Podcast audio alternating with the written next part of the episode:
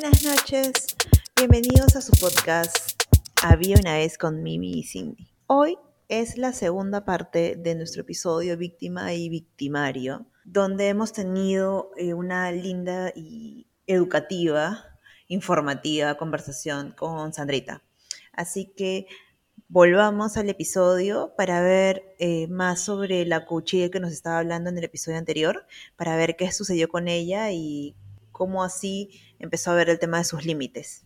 Una coachí mía eh, me decía que, bueno, que estaba en una relación, que todo le iba bien. Y le digo, ah, bueno, qué genial. Le dije, ¿y antes cómo eran tus relaciones? Y me dice, bueno, no, yo siempre me he a relaciones un poco tóxicas. Y le digo, así ah, un poco. Le dije, a ver, cuéntame cómo es eso, ¿no? Y me decía, bueno, mi, mi límite era hasta que me pegaban. Y, y yo dije, wow, o sea, imagínate, ese es el, el estándar, ¿no? O sea, yo le digo, ah, ok, o sea, como me, decía que, por ejemplo, ella necesitaba sentir que dio todo. Y yo le digo, ah, ok, y dar todo era ya hasta como que te levanten la mano. me dijo, sí, o sea, ya eso era mi límite. Entonces, Pero para otra persona darlo todo es otra cosa, ¿no es cierto? Exacto, exacto. Tratar, no sé, darlo, no sé, dar lo mejor de ti, claro. Este, no sé, engreír a la otra persona. Sí, sí. Por eso digo, es como, nosotros podemos poner la misma palabra, podemos poner víctima y si haces una encuesta, la gente te va a decir un concepto totalmente distinto de repente de quién es víctima y quién no, ¿no? Igual de victimario. Este, no, un victimario tiene que ser alguien que, no sé, que mató. Que solo es un criminal, no sé, que mata. Y, y, no, y de repente hasta nosotros mismos estamos siendo este, victimarios en algunos casos también, ¿no? Puede ser en lo laboral, eh, abuso de poder, o sea, hay muchos, muchos tipos de es verdad.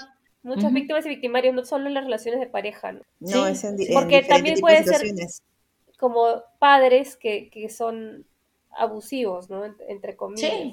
Sí, sí, sí, sí. sí. Y hijos también que son abusivos o sea, esto también se está dando mucho, hijos que son abusivos con sus padres, ¿no? Que ya se van de la casa, se casan y, de ahí van con toda la, familia para que les laven la ropa. No, claro, sí, sí he escuchado eso como, como medio normal y digo, ¿qué? O sea, ¿qué es eso? Este, o, o no sé, o, que tengan igual sus hijos y, todos vivan, por ejemplo, igual en, en, la casa de la mamá esperando que la mamá los, casi los mantenga, ¿no? Los padres los mantengan. Y digo, bueno, o sea, eso es abusivo, porque el papá ya cumplió su rol de padre, ya los hijos también tienen que volar, ¿no? Eh, en, el trabajo, uff, también pasa mucho, ¿no? Eh, los jefes abusivos que algunos, si quieren tener la reunión a la hora del almuerzo, la tienen y dejan a todos sin almuerzo o, no sé, o, ellos se van a ver un partido de fútbol o, se van a, no sé, al, cumpleaños de su hijo y dejan a todos trabajando y ellos se van, ¿no? Entonces, ese tipo de, abuso también sucede y a veces hasta también sigue siendo normalizado, ¿no? Trabajar las horas extras, que no te las paguen. Ser más camiseta, ¿no? exacto, exacto. Que esperen que contestes el día de, no sé, en los feriados. Fin de semana. Fin de semana. Y te agarran mucho este. también del, o sea, de la manera psicológica de que, pucha, la situación está complicada, mira, agradece que tienes chamba. Exacto. Ay, estamos, estamos disminuyendo cantidad de personal. Y de verdad es que hay un montón de gente que sufre de eso y cuando uno le dice, oye, pero, o sea, sal de ahí si no te gusta o anda buscando trabajo en otro lado, porque no está bien que sigas ahí y, no lo hacen porque sienten de que ya es no. cómodo también. Sí, sí, sí. También que es más complicado salir de tu zona de confort. Eh, lo que te iba a comentar era, esto también, por ejemplo, en el tema de, ir a una terapia, buscar ayuda profesional, es verdad, tú dices, mira, si es que ellos se cierran y van, pero también hay un tema de, de autoengaño, ¿no? Porque una amiga, por ejemplo, me contaba que su mamá ella tiene sus papás divorciados porque su papá en algún momento este, maltrató a su mamá y se divorciaron. Y me decía, este, mi mamá siempre ha quedado con un montón de cosas y eso nos afecta a nosotros porque vamos teniendo hijos y mi mamá realmente a nosotras nos está afectando. Entonces le dijimos, mamá, anda a terapia. Y mi mamá va. Y me dice, pero mi, mi hermana y yo estamos totalmente seguras que mi mamá le miente a, su, a, la psicóloga. Y yo le digo, ¿por qué?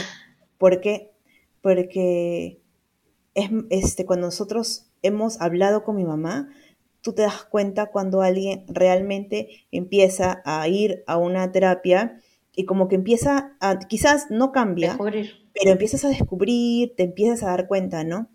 Y mi mamá sigue siendo la misma, han pasado meses y ni siquiera tiene una mínima que, pucha, no sé, en algún comentario, mira, es que tú te das cuenta realmente y no. Y me dice, porque yo voy a terapia, mi hermana va a terapia y sabemos identificar quién no. Entonces al final, mi mamá, así este años, nunca va a mejorar porque ella se está mintiendo ella misma, porque al final tú le cuentas a tu psicólogo, a tu coach, lo que quieres contarle. No le cuentas realmente quizás todo lo que quieres, o sea, le cuentas lo que quieres, o sea, lo que quieres sanar. Y a veces por, me dice, porque de repente le debe dar vergüenza a mi mamá, no cuenta realmente todo lo que pasó, pero si ella quiere, quisiera sanar, quisiera mejorar como persona, lo haría, pero no lo está haciendo, entonces al final eso va a quedar en nada y se está mintiendo solita. Pero ahí hay, yo veo dos cosas, ¿ah? Ya, ok, si ella puede mentir y puede ser su salvavidas por mientras, porque de repente sí, no quiere, no quiere ver, le da miedo, está asustada. Pero ahí el trabajo también es de, del terapeuta, psicólogo, coach, que, o sea, que se va dando cuenta si es que está funcionando la terapia o no. Porque digo, no todos, es como decir que, ah, yo soy perfecta para todo el mundo, mentira. No puedo decir eso. Entonces, este, depende de, también de, su personalidad, de la mía. O sea, tiene que haber un macho, ¿no? Es también como encontrar una pareja, por así decirlo. O sea, tiene que haber algo que las, que, claro, tiene que haber un clic que, que, las una y que, y que sientan que, pueden trabajar juntas y que hay confianza sobre todo. Entonces, si es, si la terapeuta se da cuenta de repente que le está mintiendo o que no, que no está funcionando, o ella misma se lo pone en la conversación, en la terapia, o también de decir, oye, bueno, hasta acá te puedo ayudar porque no estás, o sea, no estás queriendo ver nada más, ¿no?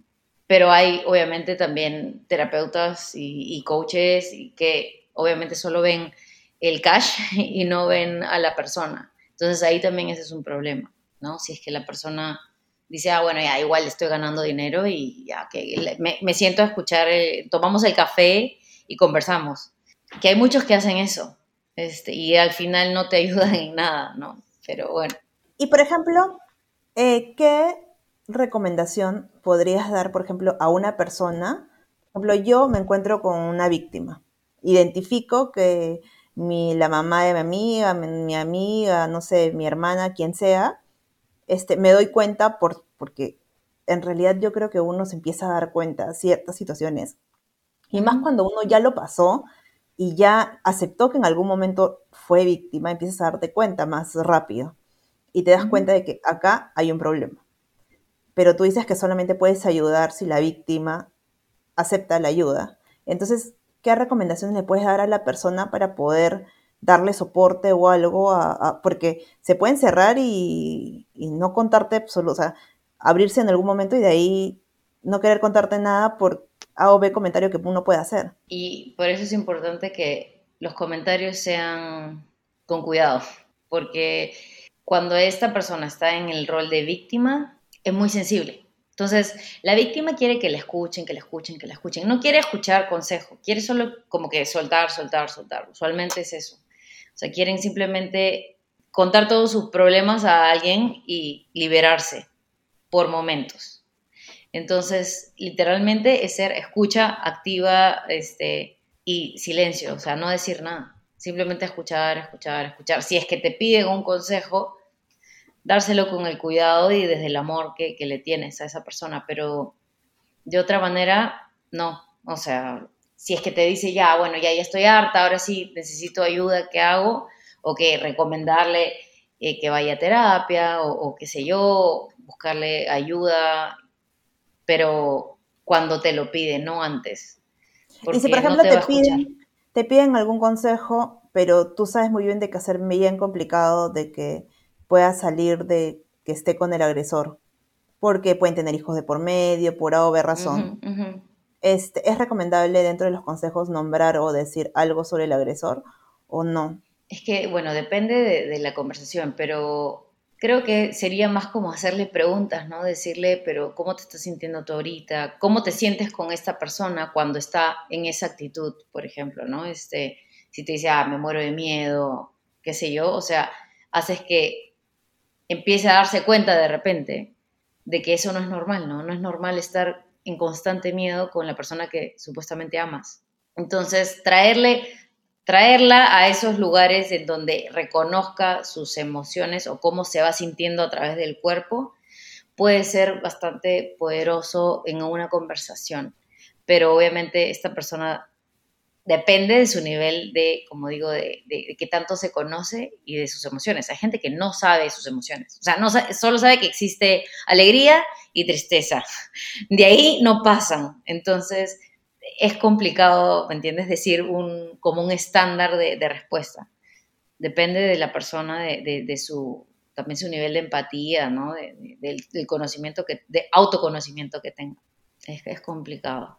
Sí, pues Es, complicado. Y, por ejemplo, en el caso del agresor, si identificamos que tenemos a alguien, algún conocido con que es agresor. O que estamos con o que estamos con un agresor. Eh, cómo podríamos como que tocar el tema, porque, porque lo... ¿Tocar el qué? ¿Tocar el tema con esa persona, con el agresor o con alguien? O cómo puedes buscar ayuda. Ya, creo que mejor va por el tema de cómo buscar Cómo darte cuenta, a lo mejor, pero es que eso viene con los límites, ¿no? Personales, creo que es lo que... O sea, no sé, mencióname, mencióname cosas, por ejemplo, que, que okay, para ti sean normales y, y, vamos viendo, y vamos sacando la lista, por ejemplo, de, de red flags, ¿no? Por ejemplo, en mi caso, yo sí, que me levanten la voz, para mí eh, ya es, una bandera roja gigante, porque no, ni siquiera mis papás me levantan, me han levantado la voz, entonces es como, que me levanten la voz para mí es como, no, ya es, ya, acá hay cuidado. Pero ojo, ojo con esto.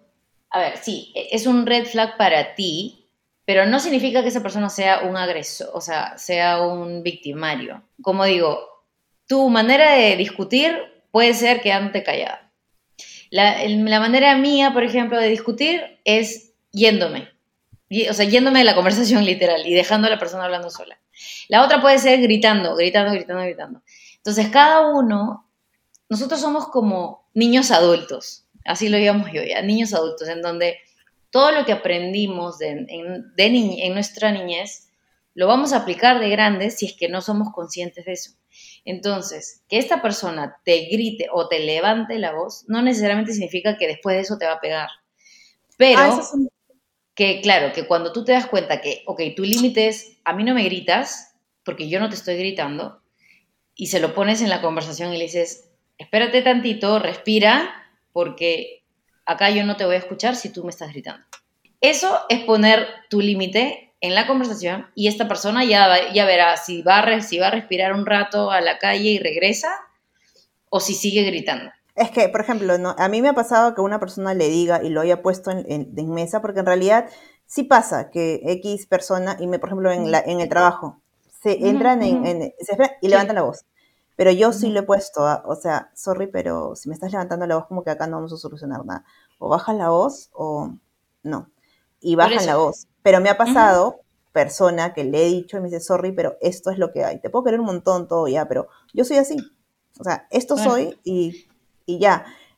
Voy a cambiar, sí, voy a cambiar, sí, en un futuro, lo que sea, pero esto es lo que hay. Genial. Yo decido, sí, qué, qué es lo que quiero. Y ahí es donde decidí esto no es lo que quiero. Exacto. A eso voy. E, pero tú ahí ya conocías tus límites. Porque de otra manera, probablemente te hubieras quedado que te gritoné y, y hubieras dicho, ay, como que te, te, hubieras sentido o mal o de ahí te hubieras ido a llorar o qué sé yo, ¿no? Cada uno tiene una reacción distinta, pero a eso voy. O sea, en una pareja y, y nosotros construimos una pareja, no es que vamos a encontrar el, el hombre o la mujer perfecta, y vamos a decir, ah, ya, esta persona es ideal para mí. No, uno construye la pareja y cada uno viene con su mochilón de problemas. Este, exacto, uno, cada uno viene con su mochila familiar emocional y entonces de eso se trata también, ¿no? De construir. Pero aprender y desaprender tiene que ser parte de esa dinámica también, ¿no? ¿Qué es lo que ustedes dos como pareja quieren construir a futuro? Este, con o sin hijos. O sea, de eso se trata. De eso se trata. El, estar en una relación saludable depende de los dos. Eh, pero los dos tienen que ser individuos también sanos. No, eh, no al 100%, nadie lo es, pero digo que, por lo menos saber conocerse, saber sus límites, que es súper importante, saber qué valores quieren mantener, qué valor, este, ¿no? Este, como que qué es lo que los une finalmente, porque a veces uno está con pareja solo porque, ay, porque es simpático o porque, no sé, eh, el sexo es súper bueno o porque, no sé, este, su familia lo quiere y, va bien su apellido, no sé, o sea, por cosas porque se me pasa el tren porque hay un montón de gente que también es y es lo que hay. Exacto, entonces este es importante que, sepamos reconocer también nosotros en qué, en qué lugar estamos paradas, ¿no? En qué lugar eh, queremos estar y, que, sepamos que tenemos el poder de decisión, que eso es, eso es lo importante, ¿no? Si, si sabemos eso, hay muchas cosas que podemos ver y cambiar. Eh, los red flags siempre van a aparecer, pero depende ya también, como digo, de, la comunicación que tengas con esa persona y si es que quiere cambiar o no quiere cambiar, ¿no? Claro. De repente eso es lo que esa persona aprendió también en su casa. Sí, es que en realidad muchas cosas que nosotros tenemos de grandes son cosas que nosotros hemos normalizado de, de chicos. No, me acuerdo mucho, por ejemplo, a mí me afectó escuchar en algún momento a alguien muy cercano decir este, Ay, sí, lo que pasa es que estoy esperando que mi papá se muera, como ya se va a morir, para hacer mis cosas, ¿no? Para, y yo me quedé como, me estás jodiendo. Este, no, no puede pasar, o sea, para mí era como chocante escuchar eso. Y le conté a una amiga y le digo como, oye, pucha, me chocó horrible escuchar. Y se cagó de risa y me dice como, es que parece, ah, miento. Este, su papá, en una reunión cuando la otra no estábamos con esta amiga y su papá, y su papá, eh, su papá está mal, dijo, este, pucha, siempre he querido tener una familia, ¿no? Y yo era como, pero señor, usted tiene su familia, no tiene su hija. No, eso es lo único que puede lograr, pues, porque en realidad yo siempre quise una familia y, pero, y mi cabeza era, pucha, ¿cuál será el concepto de familia que tendrá el Señor para que piense que esto es esto nada más? Y no es concepto. Entonces en mi cabeza era, ahí, más o menos entendí que, qué tal, cuál es la, dinámica que debe tener esa familia para que el Señor diga que es, su hija es esto y no es la familia que quería, y la hija diga, estoy esperando que mi papá se muera para poder alegrar mi vida, ¿no? Entonces yo luego se lo comenté a otra amiga, ¿no? Y le comento y le digo como, ay, este, estoy como choqueada porque yo no, para mí no es normal ese tipo de comentarios. Y se acabó de risa y me dice, ay, parece mi mamá. Y yo, ¿parece tu mamá? Y me dijo, sí, es que mi mamá también me dice este, siempre que quiso una familia bien constituida y solamente me tuvo a mí, pues no le quedó de otra porque ya se le pasaba el tren. Y yo me quedé como que, era como que, ¿qué? O sea, para mí todo esto era rarísimo porque yo no estoy acostumbrada a ese tipo de comentarios y para mí como que no. Entonces era como, sí, así que es normal, me dice, o sea, hay familias que sí, pues, o sea, es normal, ya, ya, mi mamá siempre me dice eso. Y bueno, pues el día que mi mamá se muera, mi amiga, mi amiga es única, me quedaré con su casa, pues no, porque yo también estoy haciendo planes para cuando. Y yo era como, claro, según la dinámica que tú tienes en tu casa, vas normalizando tipo de situaciones y para ti, en tu vida ya grande, ¿cuántas veces habrás escuchado a tus papás decir que tú eres solo eso y no eres una familia, que para ti no es una familia lo que tienes, y eres más grande y estás pensando ya en tu herencia en vez de pensar en que en tus papás, si tu mamá ni siquiera está enferma, no tiene nada, pero tú ya estás pensando el día que tu mamá se muera, qué cosa vas a heredar. ¿No? Entonces era como todas esas actuaciones o cosas que no se dan cuenta nuestros papás, este, porque en realidad no se dan cuenta, eh, va pasando el tiempo y va teniendo repercusión de cuando uno es adulto y termina en cosas como, como los comentarios que estaba escuchando. La dureza de las palabras, ¿no? Sí. Igual me, has hecho acordar que hay gente que, abuelitos o padres que siempre dicen, ay, mi hijo favorito es tal, ¿no? O sea, si tienen dos o tres, no sé, el favorito es tal. Y a veces nace también desde la inocencia, en teoría, de, las palabras, pero el lenguaje no es inocente. Y a veces nosotros decimos cosas que, que sí tienen un significado, ¿no? Como dices, o sea, ¿cómo alguien va a decir que eso no es una familia? O sea, de repente su concepto de familia era dos o más hijos, pero, pero tener uno o solo ser marido y mujer sin hijos también es familia. Entonces, este, a eso voy, ¿no? O sea, como que de repente es cuestionar un poco y decir, ok, ¿a qué te refieres? ¿No? ¿A qué te refieres con eso? Porque a veces la gente habla porque tiene boca y va hiriendo y ¿no? tirando dagas a todo el mundo y uno se queda con esa daga y dice, ah, bueno, ya, ya está ahí atorada, así que ya, ¿qué, ¿qué, voy a hacer? ¿No? En vez de decir, no sé, hay que sanarla, hay que ver cuál es, ¿no? Como que cuál es la solución. Em, sí, porque en realidad ese tipo de cosas al final cuando uno crece, este... Sí, te afectan. Te afecta, o a veces ni te, siquiera te acuerdas qué cosa es lo que viviste en algún momento de tu vida, lo tienes bloqueado porque eras muy chica, y con la ayuda te vas empezando a entender qué el, el tipo de cosas te pasaron o comentarios te afectaron para que tú el día de hoy, no sé, tus límites no los sepas poner bien y tengas, no sé, una vez me dijeron, cuando tú tienes un patrón, porque a veces se vuelve patrón, que te engañan, te engañan, te engañan, te engañan, te engañan, y todos han engañado, tú te crees el papel que la pobrecita, entonces tú siempre vas a ser la víctima y vas a decir, pucha, yo siempre me engañan, siempre me engañan, yo soy la pobrecita. No, es un papel que tú mismo te vas creando pero no te das cuenta que de repente ese papel te lo metieron en la cabeza sin querer tus papás cuando te decían que eras, ay, pobrecita, este, no puede hacer esto, ay, pobrecita, y mil cosas te decían de pobrecita, por, tú te lo metiste, y al día de, y, más adelante se transformó en todos tus engaños, y es por un tema de falta de autoestima o falta de un montón de cosas tuyas, y tú dices, no, me he cruzado con puro, puro huevón.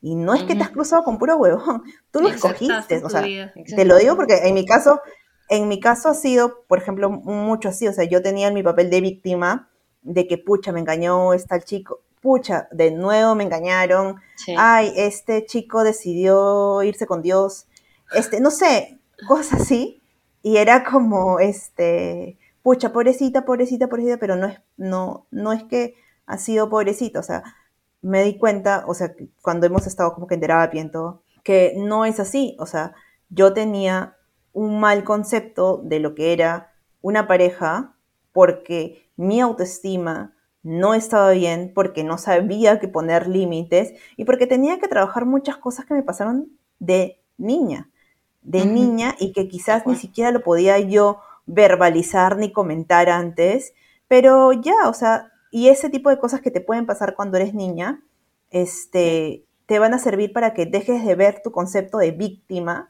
y te lo y conviertas eso como un aprendizaje para que otras personas no le pase lo mismo. Tal cual, tal cual. Eh, nosotros de nuestras heridas podemos ser regalo para otros, ¿no? Este, si las usamos bien y si aprendemos la lección, como les decía al inicio, era una víctima puede quedarse víctima y esa es la sombra si es que no decide y no toma decisiones por ella misma o él mismo, ¿no? Por eso digo, es tan importante que sí empecemos a trabajar en, nosotros y que no nos quedemos con la misma lección siempre, ¿no? Porque hasta que, o sea, como, como decía, se va a repetir esto tantas veces hasta que ya digas, ok, esto fue suficiente, ya, ya me cansé de ser la engañada, ¿no? Porque ya tienes el título de la, engañada, la estafada todo el tiempo, y ya, ok, ya, ya fue suficiente, ya como que quiero cambiar el, rol y, y, asumir lo que venga, ¿no? Desde ese momento es que las cosas empiezan a cambiar y a transformarse. De otra manera, te quedarás engañada para, para la eternidad. Claro, porque empieza mucho eso, es mucho de de uno mismo, ¿no? Decir, ¿sabes qué? No, no, ya no, no quiero esto, quiero mejorar, como pues quiero sanar y quiero quizás lo que sea que me haya pasado, eh, verlo de otra forma, ¿no? Y que le pueda servir a otras personas de lo que me haya pasado, porque como en algún momento creo que lo comentamos con Mimi, hay muchas cosas, o sea, es verdad, hay muchas cosas que lo podemos aprender de experiencia, pero hay otras que las podemos aprender de las experiencias de otros, ¿no? Entonces, de repente nuestras experiencias sirven a otras personas para que, para que ya no les pase lo mismo. Tal cual. Bueno, ha sido un, episodio interesante. que el tema lo meritaba, ¿no? sí, es que es, bien... Creo que es un, tema que en realidad, como dijiste al principio, es necesario conversarlo y no dejarlo como que, pucha, sí, está pasando esto, pero ya mejor ni lo hablamos porque a alguien le puede afectar o porque no, porque es tabú, porque, no sé, me cuesta hacerlo y a veces lo necesita que otra persona lo escuche desde otro extremo para, para verlo y empezar a, revisar si, si, uno está metido en eso y lo estás normalizando o no. Tal cual. Muchas gracias a, ustedes por el tiempo y por el espacio. No, gracias a ti. Eh, sí, gracias, Andreita. Yo no sé, a ver, ¿qué, qué se llevarían de, de, la, de la víctima y el victimario? ¿Qué, qué, cuáles son los highlights o para, para ya que cerrar el Yo creo que si tengo que elegir una cosa, creo que es básicamente lo más importante es conocer los límites que una persona tiene, porque ahí eh, es como te relacionas o cómo te identificas en una relación con, con, lo, con quien sea, tu familia, tu pareja, tus amigos. Entonces, cómo tú te identificas y tus límites. Yo creo que va mucho también amarrado con mm, sanar, ¿no? Identificar que uno necesita este, ayuda profesional y aceptar y buscar ayuda y sanar para poder tener relaciones sanas, ¿no? Como decían, vamos a seguir repitiendo lo mismo si es que no empezamos a sanar nuestras propias heridas de infancia o, diferentes cosas que hayamos pasado. Tal cual. Y bueno, y recomendar que, vean ese, serie. Esa, serie en Netflix. Este, ah, la voy a ver. Está, está buena, está buena. sí. La voy a ver. Muchas gracias, Andrita, por, por tu tiempo, por esta madrugada limeña.